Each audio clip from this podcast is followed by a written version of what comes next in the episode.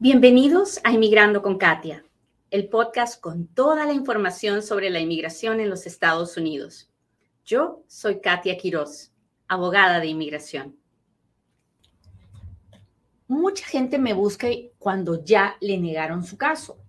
Y yo me pregunto, yo me pregunto siempre, ¿cómo es que llegaron a mí tan tarde, ¿no? ¿Por qué no, por no, me, por no me buscaron antes? ¿Por qué no buscaron el abogado antes de, en vez de después de? Muchas veces vienen después de haber tenido un abogado y les negaron el caso. ¿Y, por, ¿Y qué hace uno cuando ya le negaron el caso? Bueno, lo primero que tiene que hacer es evaluar quién se lo negó. Hay que empezar desde el principio, porque no es lo mismo que te niegue la oficina de inmigración a que te niegue el Centro Nacional de Visas a que te niegue el consulado, a que te niegue la Corte de Inmigración o te niegue ICE o te niegue la patrulla fronteriza. No es lo mismo ni es igual. Entonces, hay una respuesta de acuerdo a la organización que me haya negado el caso. ¿Ok? Eso por un lado. ¿Hasta ahí estamos claros? Cuéntemelo todo. Cuénteme si me está entendiendo. Buenos días, Elmi, ¿cómo está? Latina Chic, ¿cómo está? Gaby, mucho gusto, gracias por estar aquí. Nereida, gracias, gracias por tu super etiqueta, gracias. Griselda, Sandra, qué lindo que estén aquí, mis amigos de TikTok. Alguien me andaba mandando unos regalos, muchas gracias, muchas gracias. Oh, Rubén, gracias por las rosas. Muy bien. Hola, Leo Pérez, coach, ¿cómo están? Gracias, Rubén. Muy bien. Entonces, por un lado, tenemos que ver quién nos negó, Almita, gracias. ¿Quién nos negó antes de saber qué puedo hacer? ¿Ok? De otro lado, aparte de saber quién me negó, tengo que evaluar qué cosa me negaron porque hay situaciones en las que la negación no va, no va a tener mucha consecuencia para mí.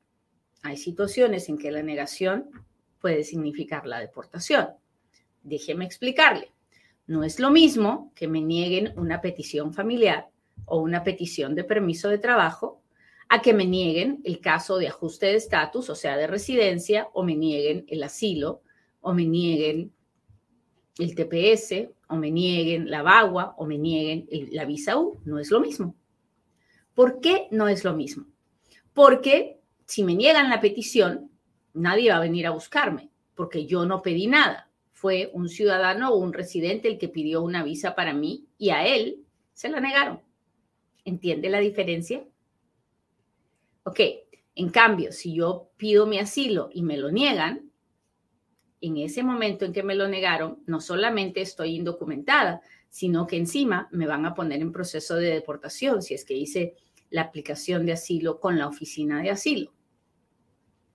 Ahora, si me niegan el ajuste de estatus en la oficina de inmigración, también me pueden poner en proceso de deportación. Si me niega la, la aplicación de residencia un juez, pues me va a dar una orden de deportación. Si voy a la entrevista de la residencia en el consulado de mi país y el Departamento de Estado me niega la residencia, no voy a poder entrar a los Estados Unidos. Si le pido a ICE que detenga mi deportación y ICE lo niega, me va a deportar. Si voy y pido un parol con la patrulla fronteriza para poder entrar a los Estados Unidos y me lo niega, no voy a poder entrar. Se da cuenta cómo depende de eh, qué proceso sea el que yo esté pidiendo el resultado de lo que pueda pasar. Si yo pido un permiso de trabajo y me lo niegan, no me van a poner en proceso de deportación, no me van a venir a buscar. Pero depende de lo que esté pidiendo. Entonces, ¿es fácil saber qué tengo que hacer? No, no lo es. ¿Por qué no lo es? Porque nada en inmigración es fácil. Yo sé que hay mucha gente muy, muy, ya iba a decir una mala palabra, pero no quiero, no quiero, me estoy aguantando. hay mucha gente que,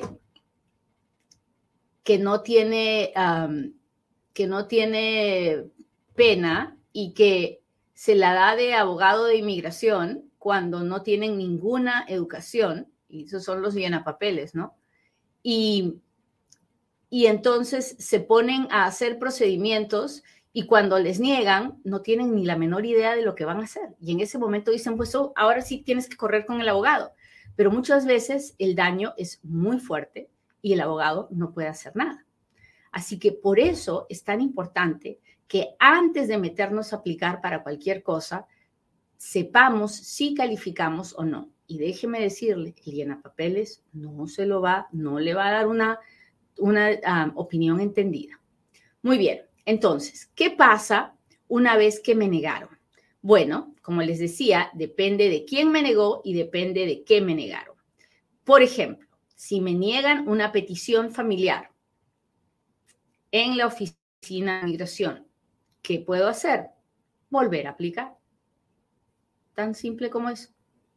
Si le negaron, usted vuelve a aplicar, porque si le negaron fue porque no mandó algo correctamente o no hizo, o mandó la aplicación incompleta o no pagó la cantidad correcta o, en fin, lo que haya sido, no pudo probar la relación, no envió suficiente evidencia, lo que haya sido.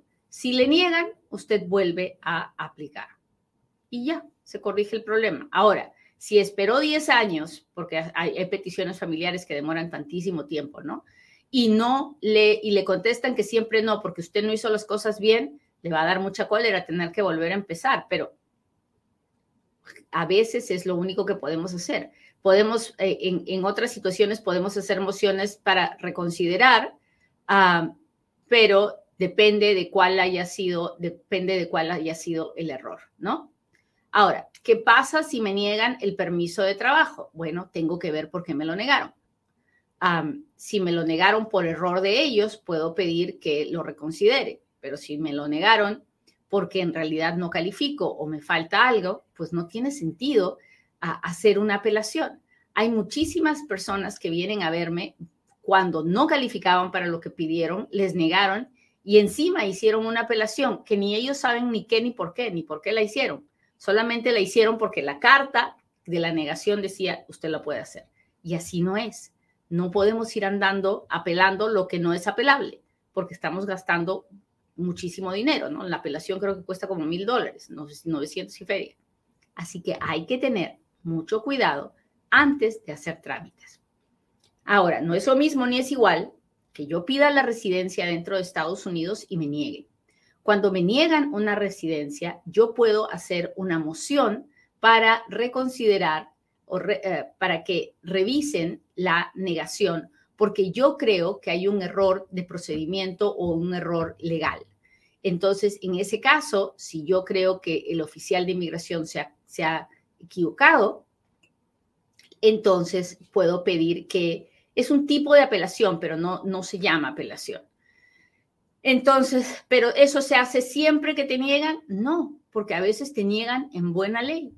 A veces te niegan porque realmente no calificabas. Déjeme darle un ejemplo. Yo vine a los Estados Unidos en el 2000, en el 2004 me fui, en el 2005 me volví a meter y acá estoy. Y ahora me casé con la ciudadana y quiero arreglar. Tengo la penalidad permanente. ¿Cómo voy a arreglar? Me van a negar porque no califico. Nunca debí haber presentado esa aplicación. Pero encima, ¿voy a apelar? No, no tengo nada que apelar. La ley no me permite arreglar porque salí y volví a entrar indocumentado. Así que depende de la situación en que se encuentre. Ah, le estoy dando estos ejemplos para que vea que no todo el mundo puede apelar. Déjeme darle otro ejemplo en el que sí puedo apelar. mandé la aplicación de residencia por la petición de mi, hermano y mi hermano mostró que pues ya no trabajaba, estaba retirado, pero que tenía suficientes propiedades para firmarme la carta de garantía financiera. El oficial de inmigración me negó diciendo que la carta de garantía financiera firmada por mi hermano no era suficiente.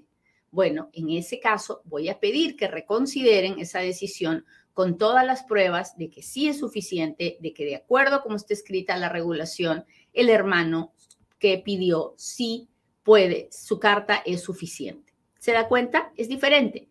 Todo depende de cuál haya sido la razón de la negación y cuál haya sido ah, la oficina la que me esté negando. Ahora, ¿qué pasa si yo no pido esa reconsideración? Bueno, en ese momento el gobierno me va a dar 30 días para decidir si voy a pedir que se reconsidere o no la decisión. Si no lo hago, el oficial de inmigración tiene que decidir entre ponerme en proceso de deportación o simplemente archivar el expediente. Esas son las dos opciones que tiene el oficial de inmigración. Así que tengo esa oportunidad. Si no la quiero hacer, entonces se lo pongo la pelota otra vez en la cancha del oficial de inmigración para que él decida qué va a hacer. Ahora, como esos, podría darles 100 ejemplos, pero vamos a pasarnos a qué pasa cuando me niegan en la Corte de Inmigración. Hasta ahí estamos claros. Si le está gustando el programa de hoy día, por favor, por favor, póngame un dedito, póngame un corazoncito, dígame, Katia, me gusta tu programa Ah, hoy día hemos empezado más tarde y yo sé que no tenemos la misma audiencia que cuando estamos a nuestro horario regular de las ocho y media de la mañana, pero estoy haciendo un curso con el IRS, un curso de taxes, y acaba justo a las nueve de la mañana. Así que yo soy súper nerd, así les he contado, ¿no? Que a mí me encanta estudiar, entonces no me puedo salir de mi clase por hacer el programa y por eso lo hago un poquito más tarde, pero es hasta mañana, ya el viernes volvemos a nuestro horario regular. Ay, no, sí, yo sé, yo soy terrible y lo peor es que no tengo ninguna pena con ustedes, ¿no? Les ando diciendo las cosas tal cual. A ver, cuénteme si me está entendiendo. Hola, hola, gracias por estar aquí. A Chabela, gracias por estar aquí. Flor, qué bueno verte. Te mando un beso. Mi prima Flor está mirándome. Hola, John. Hola Gloria, Angie, Celia, ¿cómo están? Muchas gracias por estar aquí, por levantarme el ánimo, por escribirme cuando les pido que me escriban, por ponerme sus deditos, sus caritas felices. Yo sé que lo hacen solo porque quieren que el video se vea con más personas y se los agradezco mucho. Muy bien, hablemos qué pasa cuando ya no me niega la oficina de inmigración, pero me niega la Corte de Inmigración. La Corte de Inmigración es el lugar más feo de todos, ¿verdad? ¿Por qué? Porque ahí es donde se decide mi vida. O sea, el juez me puede deportar o me puede dejar quedarme. No hay medias tintas. O sea, eso es la orden de deportación o la orden de que me puedo quedar. Punto. Muy bien. Entonces, ¿qué pasa cuando me niega un caso un juez de inmigración? Ya sé que no le va a gustar lo que voy a decir, pero depende. Depende de qué pedí y qué me negaron. Por ejemplo, si me niegan mi caso de asilo, o me niegan mi caso de ajuste de estatus, o me niegan mi caso de cancelación de deportación, entonces lo que puedo hacer es eh, al juez pedirle salida voluntaria o pedirle una orden de deportación. Bueno, si le pido la orden de salida voluntaria, tengo que irme, tengo, el juez me va a dar 30 días, 60 días, 90 días para irme. Y si no me voy, entonces esa orden de salida voluntaria se convierte en una orden de deportación. Ahora bien, ¿Tengo algún recurso para no tener que salir y no tener que hacer eso? Sí. Usted puede apelar. Ahí sí el término válido es apelar. ¿Y qué significa apelar? Significa ir a una corte superior y decirle al juez de la corte superior que usted cree que el juez de inmigración se equivocó. Se equivocó porque aplicó la ley de manera incorrecta o se se equivocó porque no entendió que usted tenía unos hechos, unas circunstancias que no se le pudieron presentar, en fin, por las razones que usted crea. El asunto es que usted le dice a un juez de una corte superior que el juez de inmigración se equivocó, ¿ok?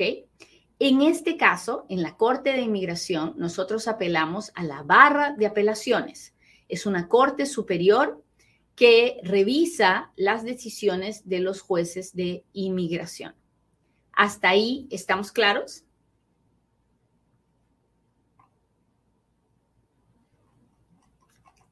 A ver, déjeme ver. Hola, hola, ¿cómo están? Muy bien, ahora bien, antes de avanzar con esto de la corte, tengo que decirles que el juez me puede aprobar, el juez me puede negar, pero en este momento, durante esta administración, algo que los jueces están haciendo es cerrar el caso administrativamente. ¿Qué significa eso? Significa que su caso está dormido, ni se lo han aprobado, ni se lo han negado, lo han dormido. Usted sigue en proceso de deportación, pero su caso está dormido y nadie lo va a revisar, ya a no ser que usted pida que lo revisen o el fiscal pida que lo, reabran y lo revisen. Entonces, esta clase de hoy acerca de qué hacer si me niegan no es para usted si usted tiene un caso administrativamente cerrado. ¿Ok? Muy bien. Ahora hablemos de qué pasa si el que me niega es el consulado, la embajada de mi país, cuando voy para allá. ¿Ok? La situación en, en el caso de un consulado o una embajada es mucho más difícil que con la Oficina de Inmigración y con la Corte de Inmigración. ¿Por qué? Porque el consulado o la embajada no tiene otra instancia que los revise, a no ser la Corte Federal. Así que generalmente, sobre todo si voy a pedir visa de turista y me niegan, qué pena, te negaron.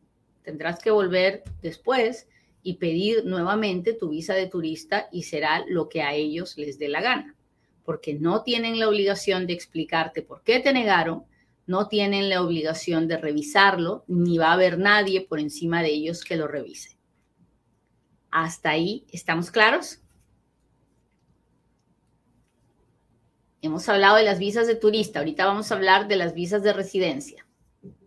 A ver, si está prestando atención, por favorcito, mándeme una estrellita, un diamantito, mándeme sus super chats, super stickers, porque de esa forma sé que están despiertos, muchachos. Gracias, Tacote. Muchas gracias, Carlos. Gracias, gracias. Hola, Nati. Sí estoy despierta, dice. Hola, María. Brisa, Lara, muchas gracias. Celia Martínez, gracias por estar aquí. Anticristo, el anticristo también me está mirando, increíble. Hola Carlos, muy bien. Jordan, muchas gracias, gracias, gracias, gracias. Cecilia, James, ¿cómo está? Muy bien. Ahora hablemos de qué pasa cuando pido la residencia y tengo mi entrevista en, el consulado y me niegan. Bueno, Generalmente, cuando el oficial consular me niega la residencia en la embajada o en el consulado de mi país, me va a dar una, una notificación de que me están negando y me va a decir por qué me están negando y me va a decir si puedo o no puedo hacer un perdón. Muchas veces me ah, puedo hacer el perdón y puedo corregir el, problema. Muchas veces, ah, si pienso que el error eh, la negación ha sido por error, puedo quejarme y por un error con la ley, puedo quejarme a una instancia que se llama LegalNet. Y LegalNet va a revisar la situación y le va me va a decir si se puede corregir o no. Ah, así que muchas veces también puedo llamar a un congresista, en fin, cosas que los abogados hacemos para tratar de revertir el error. Hay situaciones en que no se puede y en esos casos nos tenemos que quedar con la decisión del el consulado. ¿Cuándo no se puede quejar uno, Katia? ¿Cuándo no puede apelar? Cuando, por ejemplo, cuando entré más de una vez indocumentado a los Estados Unidos y tengo la penalidad permanente. Cuando, cuando he cometido un delito que me hace completamente deportable, como por ejemplo me agarraron por posesión de cocaína y era una cantidad chiquitita, pero eso es suficiente para que nunca me den la residencia. Ah, como por ejemplo, tuve un problema de tráfico de drogas hace 50 años. No me van a dar la residencia porque así es la ley de inmigración. Muy bien. Bueno, pues así que ya les he contado todas las cosas que hacemos los abogados cuando a uno de nuestros clientes les niegan su caso de inmigración. Vale la pena luchar, apelar Depende, depende de si la decisión que tomó el oficial de inmigración, el oficial consular, el oficial de ICE o el oficial de la patrulla fronteriza es una decisión que está de acuerdo con la ley o no. Y eso solo lo puede decidir un abogado. Así que no se olvide de buscar un abogado. Yo no le voy a decir que me busque a mí, no le voy a dar mi teléfono ni mi dirección, solo le voy a pedir que busque asistencia legal profesional a la hora de hacer sus trámites de inmigración. Muy bien, ahora sí, hágame todas sus preguntas porque ahora es cuando Katia responde.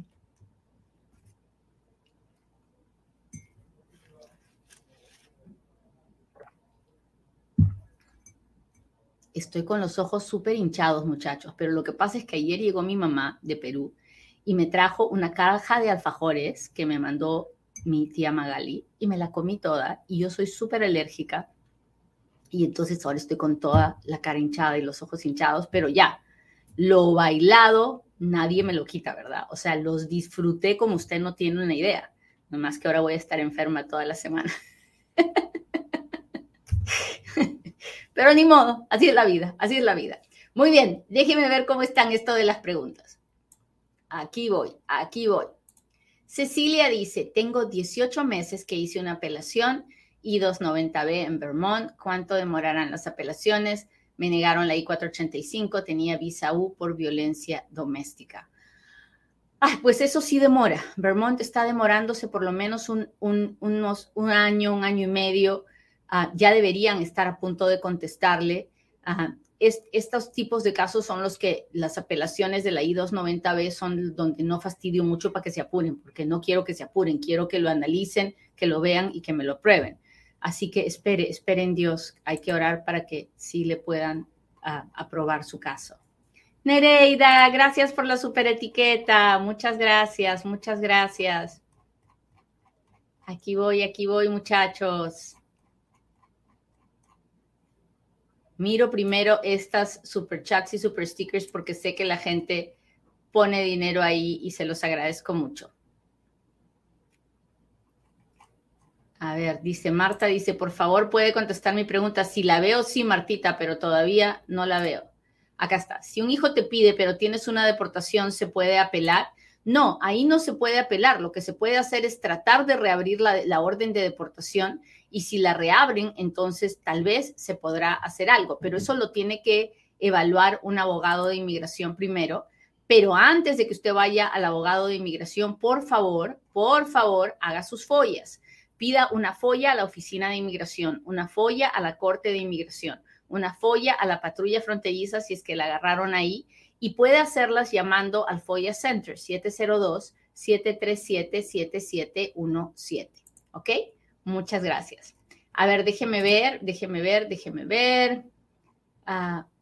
Mi gente de Facebook. Hola, hola. Hola, hola. Saludos de Chicago, Illinois. Soy una bendita de Dios por tener amigos por todos los Estados Unidos ah, y por otras partes del mundo. Es increíble. ¿Cuáles son los trámites para inmigrar a Estados Unidos siendo casada con un ciudadano americano desde mi país? Bueno, lo primero que tiene que pasar es que el ciudadano americano tiene que hacer una petición familiar por usted. Esa es la forma I-130 está en el portal de inmigración www.uscis.gov. Y luego hay que hacer el proceso con el consulado, se llama proceso consular. Así que busque un abogado que les ayude a hacer este trámite.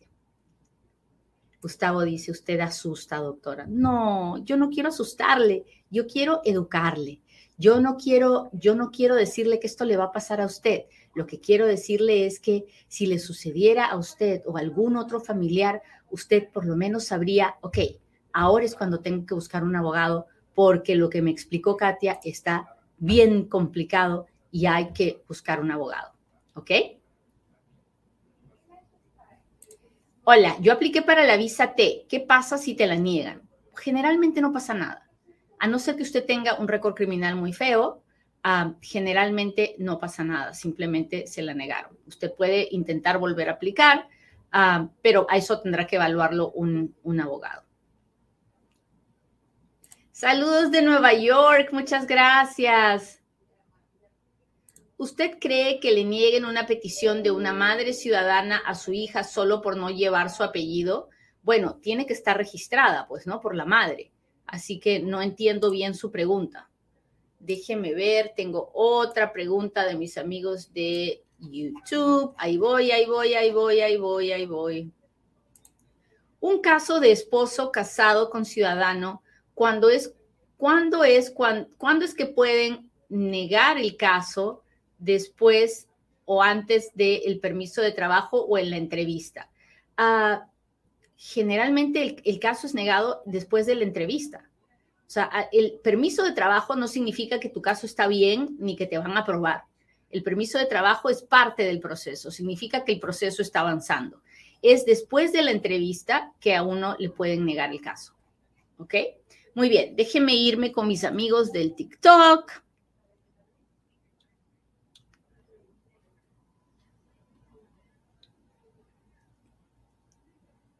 Tengo 27 meses esperando la I-929. USCIS puso otra fecha, 323. Ya se pasó mi fecha de recibo. Ah, no tengo la menor idea, pero si ya se pasó su fecha de recibo, entonces puede presentar una queja a través del portal de inmigración www.uscis.gov. También puede pedir a, un congresista que le ayude a, a ver que revisen su caso. Ah, ¿Qué pasa si me llega la cita y aún no me llega el perdón I-212? Bueno, pues ahí eso significa que alguien hizo algo mal, ¿no? Porque usted no puede hacer el trámite para que le den la cita si no sabe si le han aprobado el 212. Uno tiene que tener paciencia y esperar. Hay mucha gente que está haciendo eso de tratar de apurar, apurar, apurar. No, en inmigración, uno, sobre todo cuando tiene que hacer perdones, no puede ir andando apurando nada. Tiene que hacer las cosas poquito a poquito bien hechas. Ah, el NBC mandó correo que espere la cita. ¿Cuánto tarda? Ah, depende, depende de, qué país es usted. Generalmente, cuando me mandan la cita de que la carta de que espere ya la cita y es con México, es un año de espera. Si es con Perú, probablemente van a ser 18 meses de espera. Si es con, no sé, Brasil, probablemente son 8 o 10 meses de espera, depende del país. Una pregunta, yo salí bajo palabra y no me presenté. Si usted no se presentó, lo más probable es que tenga una orden de deportación. Cuando lo dejaron salir bajo palabra, le dijeron que lo estaban poniendo en proceso de deportación y que tenía que presentarse a una corte. Pero si no se presentó, lo más probable es que el juez, al ver que usted no llegaba, le dio una orden de deportación en ausencia. Hola Ronald, gracias por estar aquí. Soy inadmisible por misrepresentation. ¿Se puede hacer algo? Sí, se puede hacer un perdón. Ah, cuando, cuando uno necesita hacer un perdón, tiene que tener mamá, papá o esposo, ciudadano o residente. Si no lo tiene, no puede hacer el perdón. Hola Francisco, gracias. Oh, Ronald, muchas gracias. ¿Un residente puede arreglarle a alguien que se quedó con visa hace cinco años? No. O sea, no, no es cierto.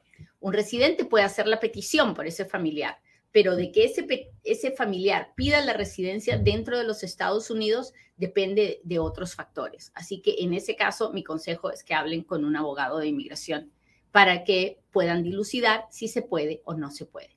Muy bien, muchachos, pues les agradezco mucho que me hayan acompañado hoy día aunque estoy tarde y yo lo sé y les estoy pidiendo perdón. Mañana otra vez el programa será a las nueve de la mañana, pero de ahí volvemos a nuestro horario regular de las ocho y media de la mañana, hora del Pacífico. Espero que tengan un lindo día, día, que Dios los acompañe y les conceda poder sentirse protegidos, porque Dios siempre provee. Que tengan buen día. Bye.